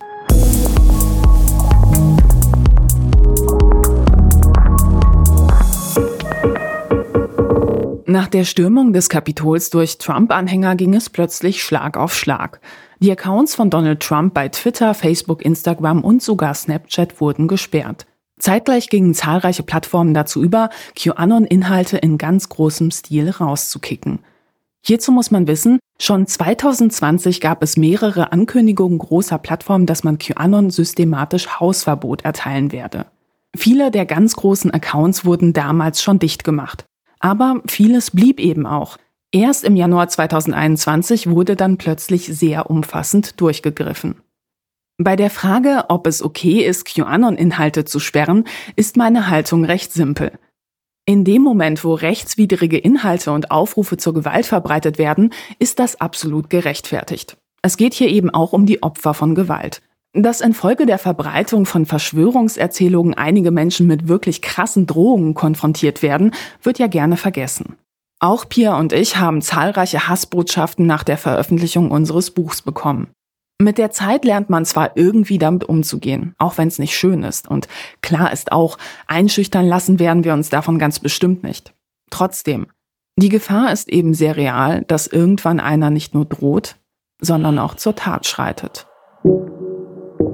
Das Institut für Demokratie und Zivilgesellschaft, kurz IDZ, veröffentlichte im Dezember 2020 eine Studie zu den Auswirkungen von Deplatforming. Deplatforming ist der Fachbegriff dafür, wenn Plattformen einzelnen Akteuren oder sogar einer ganzen Gruppierung ein Hausverbot erteilen. Ich habe eine der Autorinnen der Studie, nämlich Caroline Schwarz, gefragt, was denn eigentlich der messbare Effekt von Deplatforming ist. Es ist generell zu beobachten, dass viele Akteure, die von den äh, Mainstream-Plattformen verwiesen wurden, dass die eher nicht schaffen, ein ähnlich großes Publikum auf Alternativplattformen aufzubauen. Das ist vor allem dann der Fall, wenn ihnen alle Mainstream-Plattformen entzogen werden. Es gibt aber auch eine ganze Reihe von hm, Strategien, um äh, Sperrungen entweder zu vermeiden, zu umgehen oder dann im Nachgang trotzdem auf den Plattformen präsent zu bleiben. Vermieden wird unter anderem dadurch, dass man eben auf Alternativplattformen verweist und nur noch einen kleinen Teil der Inhalte auf Mainstream-Plattformen veröffentlicht oder in anderer Formulierung veröffentlicht auf anderen Plattformen. Es gibt Aufrufe, die Videoinhalte von gesperrten Akteuren zu verbreiten und eine ganze Reihe weitere Strategien, die eingesetzt werden. Viele Experten sagen, die Sperrungen kamen bei QAnon viel zu spät. Die Verschwörungserzählung ist in den USA mittlerweile so weit verbreitet, dass sie für einige Menschen sogar wahlentscheidend ist.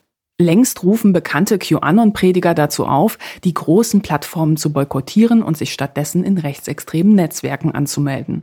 Dort geht die Hetze dann natürlich weiter. Und zwar teilweise noch härter, denn da gibt's ja eben auch keinen mehr, der widerspricht. Einzelne Politiker der Republikaner bekennen sich mittlerweile sehr offen zu QAnon und posten weiterhin offensichtliche Bezüge zu der Verschwörungserzählung, ohne von den großen Plattformen verbannt zu werden. Auch Caroline Schwarz geht nicht davon aus, dass QAnon gänzlich von den großen Plattformen verschwinden wird. Wie sich das Deplatforming von QAnon letztendlich auswirkt, ist schwer zu sagen. Einerseits, weil QAnon gerade sich in einem Umbruch befindet, dadurch, dass Trump eben nicht mehr Präsident ist, womit viele Teile der Bewegung eben nicht gerechnet haben. Das andere ist die Frage, wird es neue InfluencerInnen geben, die in dem Spektrum aktiv sind? Und dazu kommt die Frage, ist wirklich überhaupt QAnon deplatformt worden, gerade was den nicht englischsprachigen Bereich betrifft? Es sind einige große Accounts auf YouTube und Twitter, im englischsprachigen Bereich gelöscht und geblockt worden. Im deutschsprachigen sind gerade auf YouTube noch einige Accounts aktiv.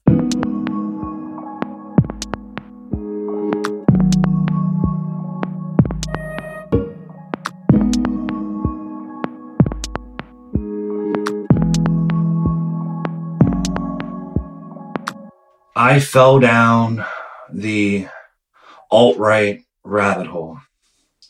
Um, you know, my story, it starts, it actually starts in high school. Um, I was, uh, I was a young idealistic kid. Um Die Stimme, die ihr da hört, ist die von Caleb Kane. 2019 hat er ein Video online gestellt, in dem er eine halbe Stunde lang erzählt, wie er sich über fünf Jahre hinweg hauptsächlich durch den Konsum von YouTube-Videos immer weiter nach rechts radikalisiert hat. Seine Geschichte beginnt mit einer depressiven Phase nach der Highschool, in einer für ihn persönlich extrem schwierigen Zeit. Damals stieß er auf Selbsthilfevideos von einem Typen, die ihm sehr geholfen haben.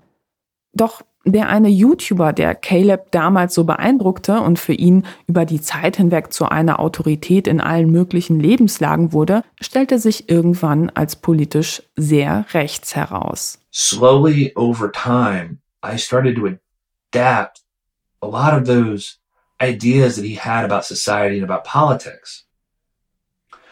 And this was dragging me to the right. And on top of that, he had more, he had guests on his show. And so when he would bring a guest on, they would have their own little pet issue that they would want to talk about.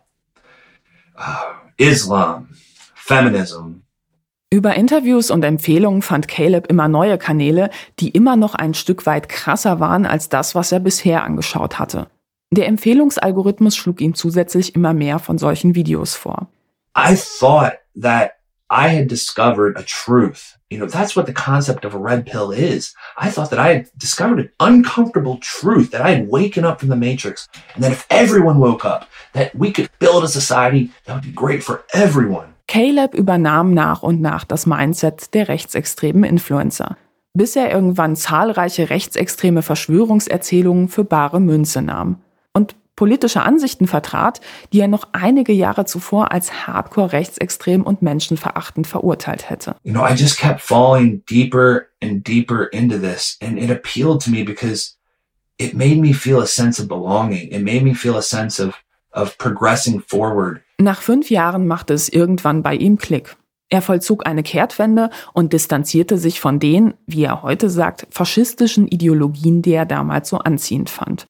Und er veröffentlichte ein Video, in dem er die Geschichte seiner Radikalisierung nacherzählt. Und zwar genau auf der Plattform, die bei seinem Eintauchen in die rechtsextreme Alt-Right-Szene die zentrale Rolle spielte, nämlich YouTube. They they spread this message and you'll take one piece of that and that will take you to the next step, into the next step, into the next step.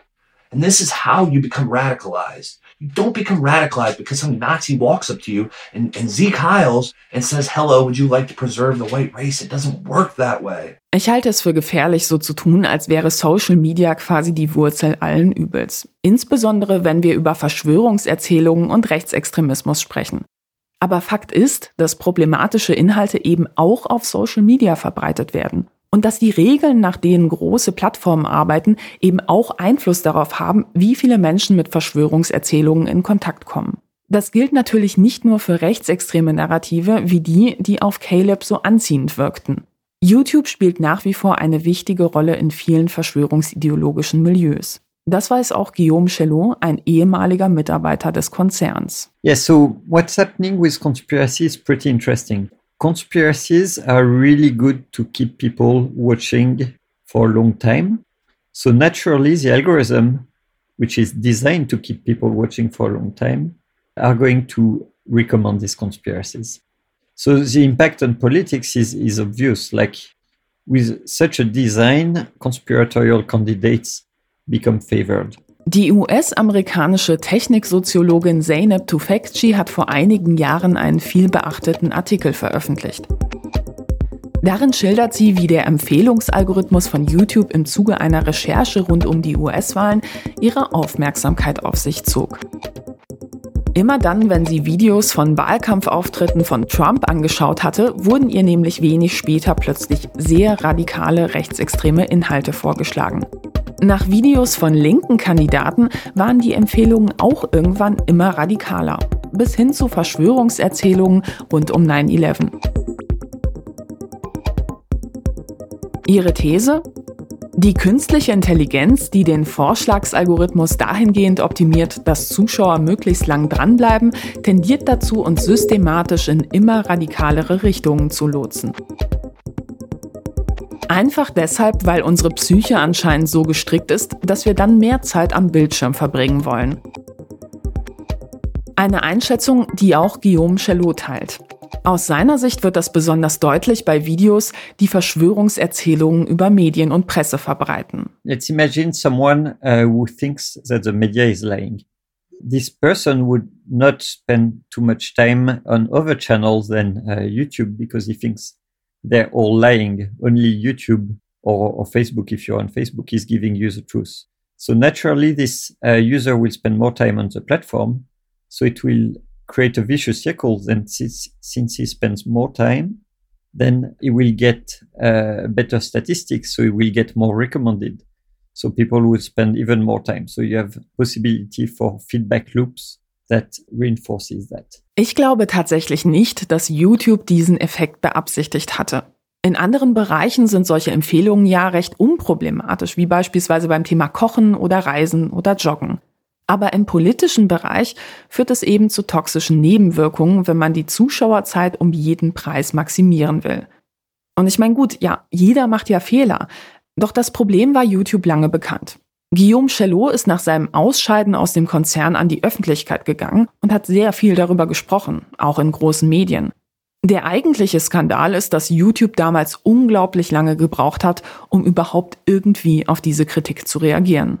Zwar wurde einige Jahre später eingeführt, dass unter vielen Videos von Verschwörungsideologen Links zu Wikipedia-Artikeln zum Thema verlinkt wurden, doch ob das ausreicht, ist durchaus fraglich. For me, this is a bit like putting warning on cigarette packs. It's something that's going to help a bit, 12 people see an alternative view, so it, it's, it's pretty good. But they did it without consulting Wikipedia, without paying Wikipedia anything. So basically, Wikipedia is going to deal with the burden on that without having any compensation. So it's going to make uh, life for Wikipedia uh, harder. And I doubt it will be extremely efficient because then you have a very highly convincing video that will have to compete with a boring article. So for most people are not even going to. Infolge der massiven Verbreitung von allerhand Falschmeldungen während der Pandemie hat YouTube noch einmal deutlich nachgebessert. Nun werden bei bestimmten Themen wie etwa Impfen oder Corona öfter zwischendurch Faktenchecks und seriöse Inhalte empfohlen. Und einige besonders radikale Accounts, die systematisch Verschwörungserzählungen und auch Falschmeldungen verbreiten, die wurden ganz von der Plattform geschmissen. Doch die Grundstruktur, die blieb unangetastet. Klar, im Rahmen der Meinungsfreiheit darf man auch eine ganze Menge Quatsch erzählen. Doch Drogen haben nichts mit Meinungsfreiheit zu tun. Und Freedom of Speech ist eben nicht Freedom of Reach, das sagte mir jedenfalls Guillaume. Heißt, Natürlich darf man eine ganze Menge sagen, aber die Frage ist, ob es einer Gesellschaft gut tut, wenn Social-Media-Plattformen nach Regeln arbeiten, die nun mal dazu führen, dass besonders radikale und auch hasserfüllte Inhalte bei den Empfehlungen systematisch bevorzugt werden. Und naja, eine ähnliche Frage kann man ja auch ganz generell bei Social Media stellen. Inhalte, die sehr emotional sind, provozieren in der Regel mehr Reaktionen. Viele Reaktionen spülen Inhalte aufgrund von Empfehlungsalgorithmen dann aber nochmal zusätzlich stärker nach oben in die Timeline, wodurch die Inhalte noch häufiger gesehen, geliked und kommentiert werden. Das kann wiederum zu noch mehr Empfehlungen führen. Klar, es braucht kein Social Media für rechtsextreme und verschwörungsideologische Inhalte. Aber die Strukturen von Plattformen, die können eben auch als extreme Verstärker dienen. Und natürlich verändert das die Debatten, die wir führen. Und zwar nicht immer zum Guten.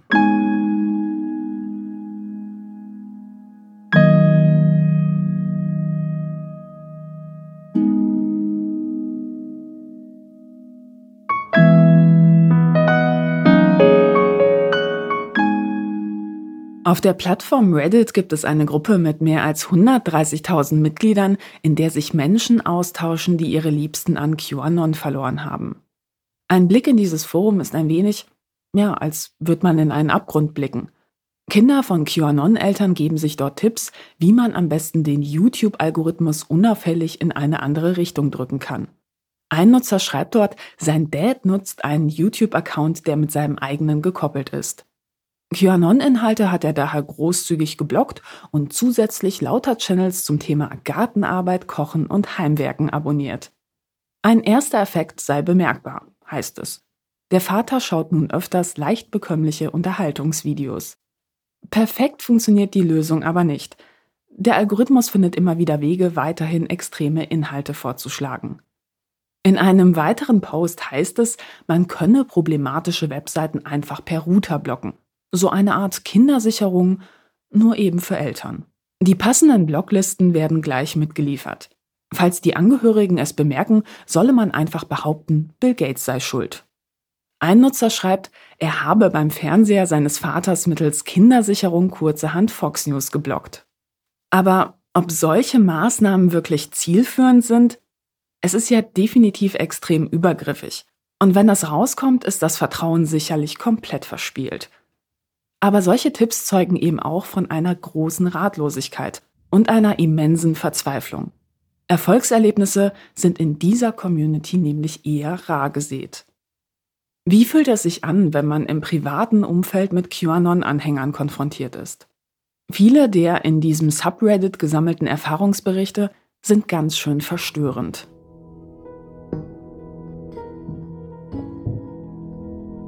Also, kürzlich habe ich mich von einem Menschen getrennt, den ich zehn Jahre lang für meinen besten Freund gehalten habe.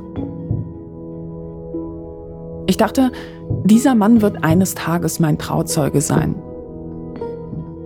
Dann fing er aber an, Unsinn über QAnon, 5G, Corona und eine große Enthüllung zu verbreiten. Er rüstete sich bis an die Zähne auf. Mit Waffen. Mittlerweile glaube ich, dass wir uns eines Tages möglicherweise gegen diese verrückten Leute verteidigen werden müssen. Ich habe mich nie als gewalttätige Person gesehen, aber wenn man plötzlich jemanden mit mehreren Handfeuerwaffen, einer kugelsicheren Weste, einem halbautomatischen Gewehr und einem vollkommen verdrehten Verstand vor sich hat, dann... Sie gingen in einen Wald in der Nähe von Kanada schießen, um sich auf den Bürgerkrieg vorzubereiten. Meine Eltern luden meinen Mann und mich zu Filmabenden ein, spielten uns dann aber Q-Videos vor. Sie sagten zu mir, sie würden es bedauern, dass ich als Erste in der Familie zur Universität gegangen bin, denn das sei ja der Grund für meine Gehirnwäsche. Meine Eltern sind an die Decke gegangen, als sie herausfanden, dass wir beiden wählen wollten. Und dann kam der Angriff aufs Kapitol. Sie waren begeistert und ich war entsetzt über den Angriff selbst, aber vor allem über ihre geradezu euphorische Reaktion auf die Gewalt. Als mein Vater dann anfing, mir Anweisungen zu texten, wie ich mich auf das Kriegsrecht vorbereiten und mich mit Notnahrungsmitteln versorgen soll, da habe ich den Kontakt abgebrochen. Heute waren wir bei ihrem Haus, um die letzten meiner Sachen aus dem Keller zu holen. Alte Papiere und Businessanzüge, sowas.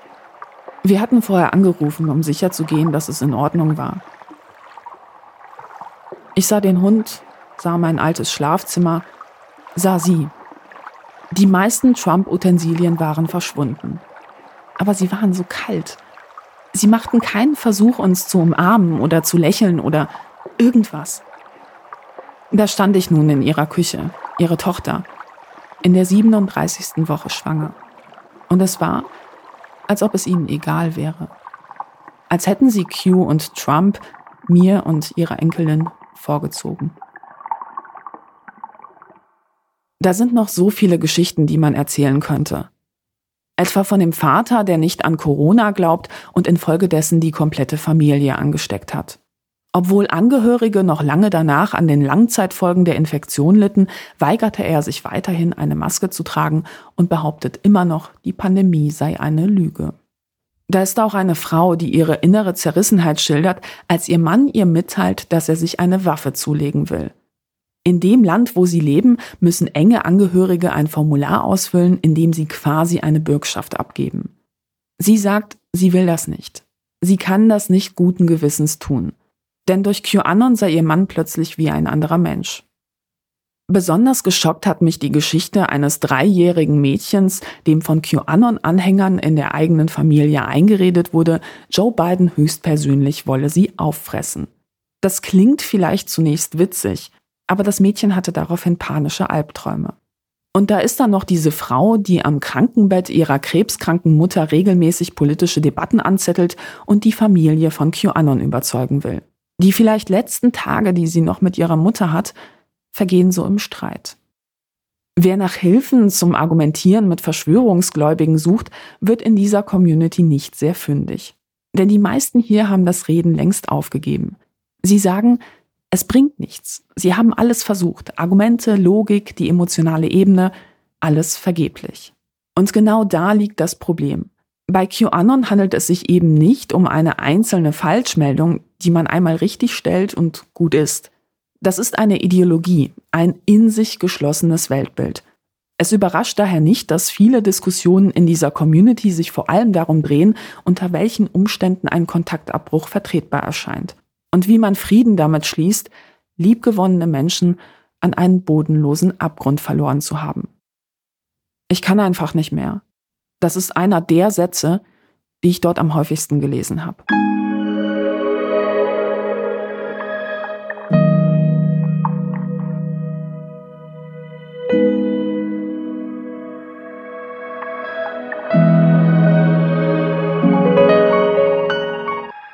Die Veröffentlichung unseres Buchs zum Thema Verschwörungsideologien hat dazu geführt, dass wir besonders zu Beginn der Pandemie mit Medienanfragen geradezu bombardiert wurden.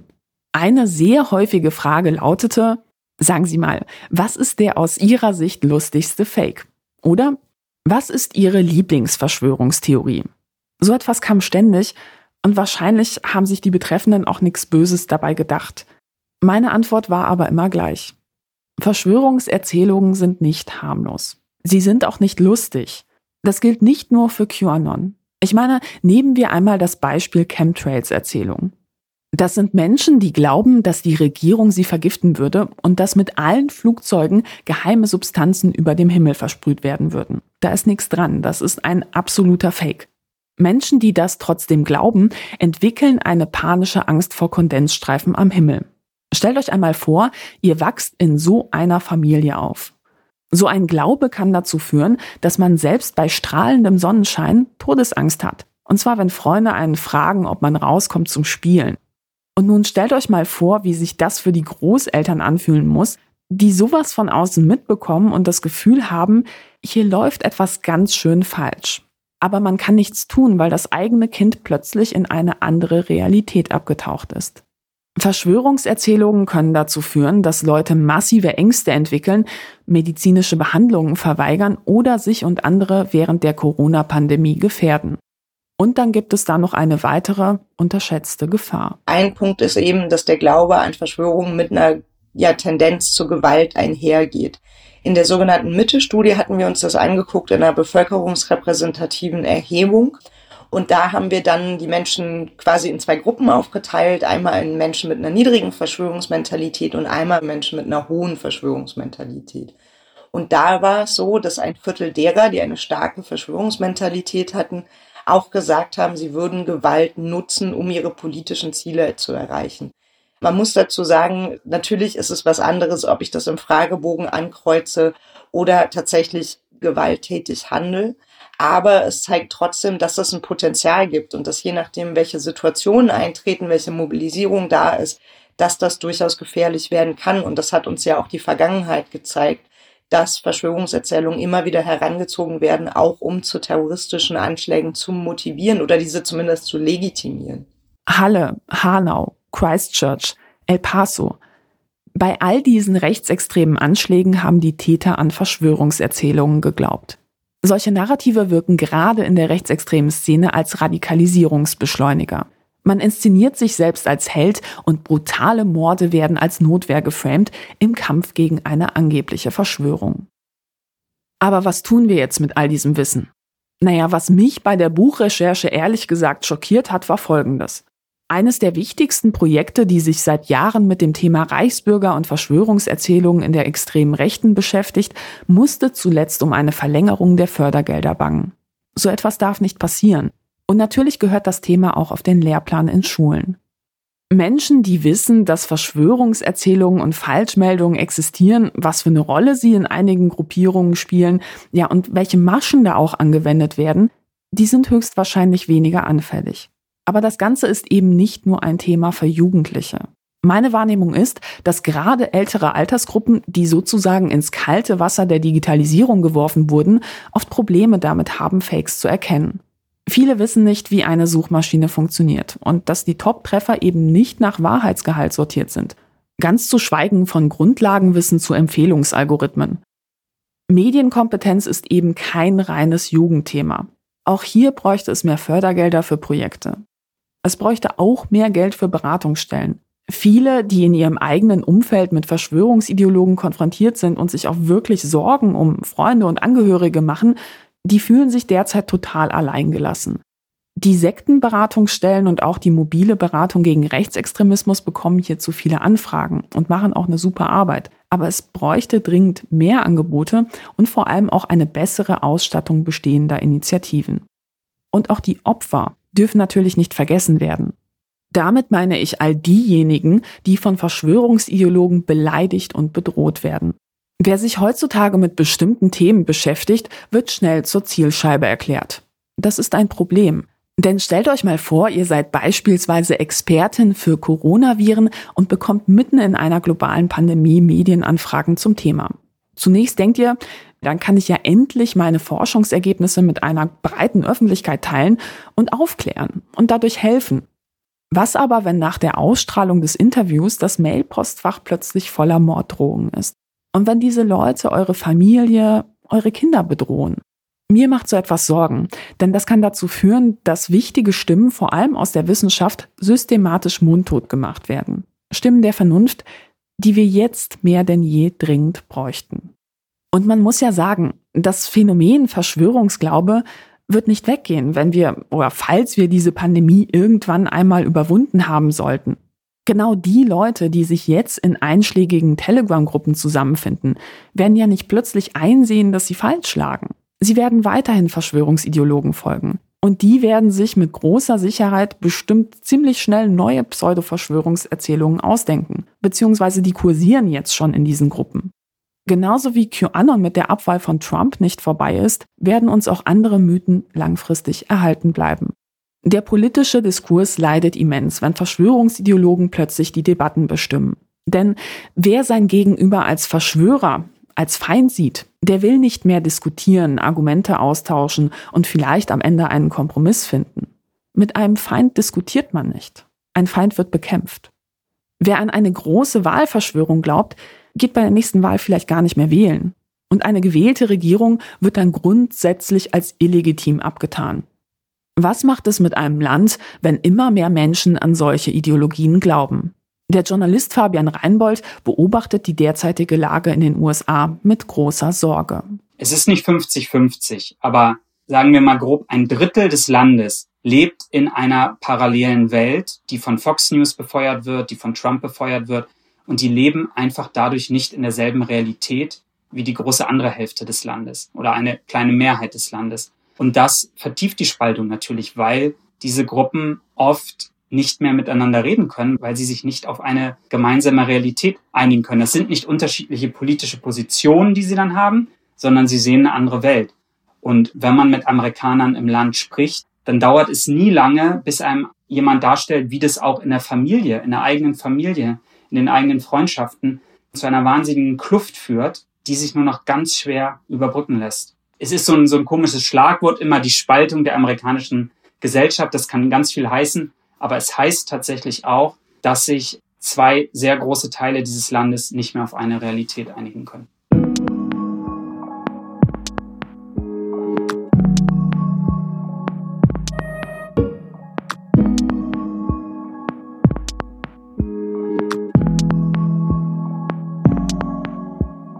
Ja, und damit sind wir auch schon am Ende dieser Folge angelangt. Es tut mir wirklich leid, dass ihr diesmal so lange warten musstet. Es war nur so. Im Mai ist das Buch von Pia und mir erschienen und danach wurden wir mit Anfragen zum Buch geradezu geflutet. Es ging gar nichts mehr. Also man ist aufgestanden und hat eigentlich den ganzen Tag nichts anderes gemacht, als E-Mails zu beantworten und Anfragen zu beantworten. Und es ist ja auch so, viele Leute machen sich derzeit einfach richtig krasse Sorgen um Menschen in ihrem Umfeld. Ich hoffe, ihr verzeiht mir, dass der Podcast etwas unter der Buchveröffentlichung gelitten hat. Ich gelobe Besserung.